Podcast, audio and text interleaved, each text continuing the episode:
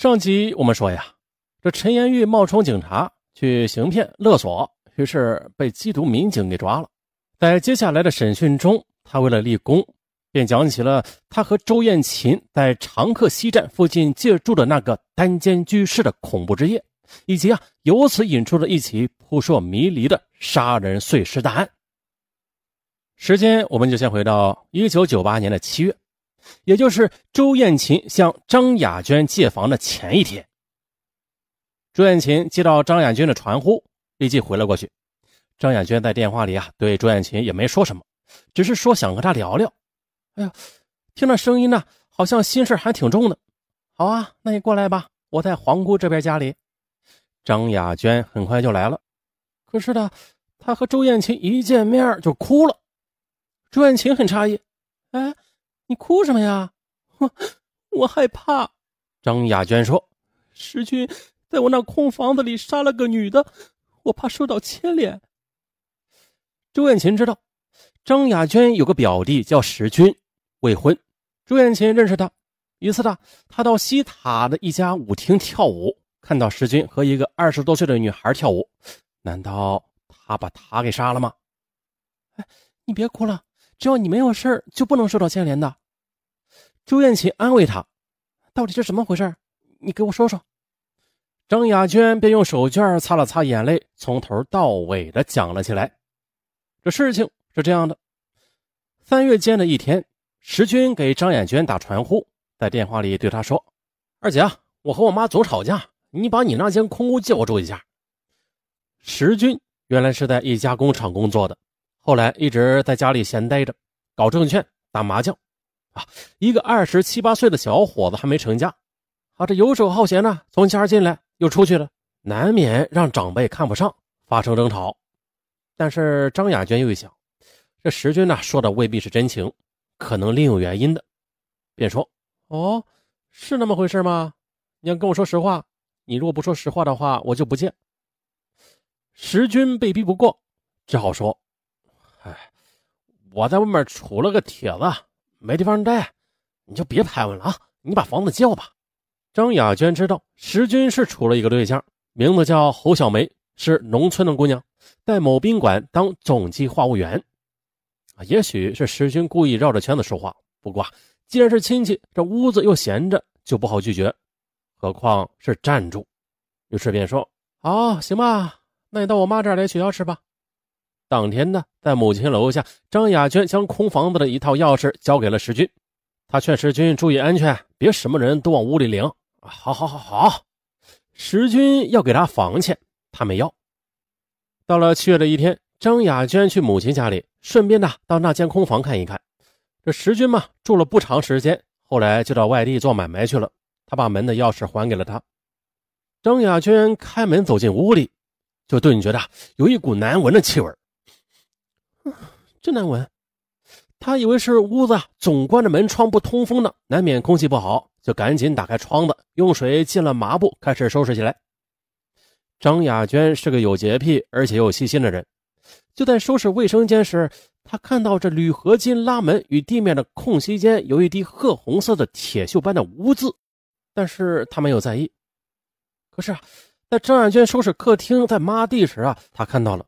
在粉花地砖上有一滴浅红色的污渍，哎，看起来像血迹。哎，怪了，这些污迹都是怎么来的呀？想着想着呢，一种不安的感觉涌上张雅娟的心头。这窗子已经打开好久了，可是张雅娟依然能嗅出那股难闻的气味，而且啊，越仔细闻，这气味就越大。卧室暖气片上有一根绳子，挺渗人的。张雅娟是越想越害怕。赶紧传呼了石军，小军，我说说那间屋子地面上怎么会有血迹呢？张雅娟开门见山：“二姐啊，你别瞎想啊，啥事都没有。”石军轻飘飘的回答：“有一天我就是和朋友吵架了，动了手，把手不小心给豁破了。这事儿啊，跟你一点关系都没有啊。”可张雅娟心想啊，和朋友动手还会在卫生间里动手吗？但是啊，张远娟在电话里也不便刨根问底的问石军，所以啊，也就没有多说。但是呢，这张亚娟的疑问也是越来越大，弄得他心里总发慌。这几天之后啊，他又传呼石军，但是石军没有腹肌。他问石军的母亲，他称作二姨。二姨，我问你，石军干什么去了呀？二姨说，石军呢和朋友出门去了，到哪儿去？嗯，没说。九月的，张雅娟到二姨家串门，正巧的石军一个人在家里，于是呢就向他提起了上次中断的话题。小军，你跟我说，那屋里的血迹到底是怎么回事啊？石军垂头不语。你快说，那血迹到底是怎么回事？张雅娟继续追问，目光逼视石军。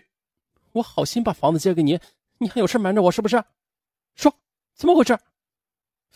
可谁曾想，石军的嘴唇抖动着，哭了。二姐，我对不起你，我我在那屋里杀人了啊！你杀谁了？杀了一个女的，哪儿的？石军不说。你这孩子，你为什么要杀他呀？我我和我妈没钱，实在是没有办法。石军做出一副苦相，我就是为了钱，他有首饰，抢劫杀人。张雅娟她吓哭了，小军啊，小军，我自己带着个孩子也不容易啊！啊，你在我那屋里杀人，你这不是把我给害了吗？石军低头不语，实在不行，我就去报案了。石军大惊失色，不要。二姐，你别报案，只要你不报案，这事就没有人知道的。如如果被抓了的话，我就喝毒药，我跳楼，我绝对不会连累你的。少婷呢，又改变了态度，露出一副绝情的神情。如果你报案的话，也行。我被抓了，我首先咬你，对你也没有好处的。石军就用这样软硬两手，又是恳求又是威胁，阻止张亚娟报警。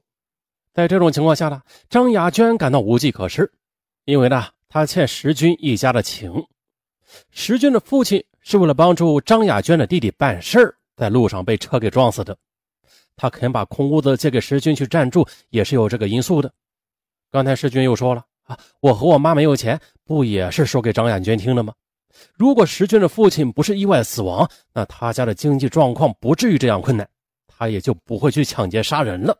这。就是石军的逻辑，也是他打动张亚军的心，阻止他去报案的一张牌。最终呢，张亚军还是没有勇气去公安机关报案。但是啊，他的精神上是备受折磨的，他十分害怕。在这种情况下，他把石军杀人的事儿便对周艳琴说了。而周艳琴呢，在那个借房的恐怖之夜，周艳琴又将这件事儿告诉了陈延玉。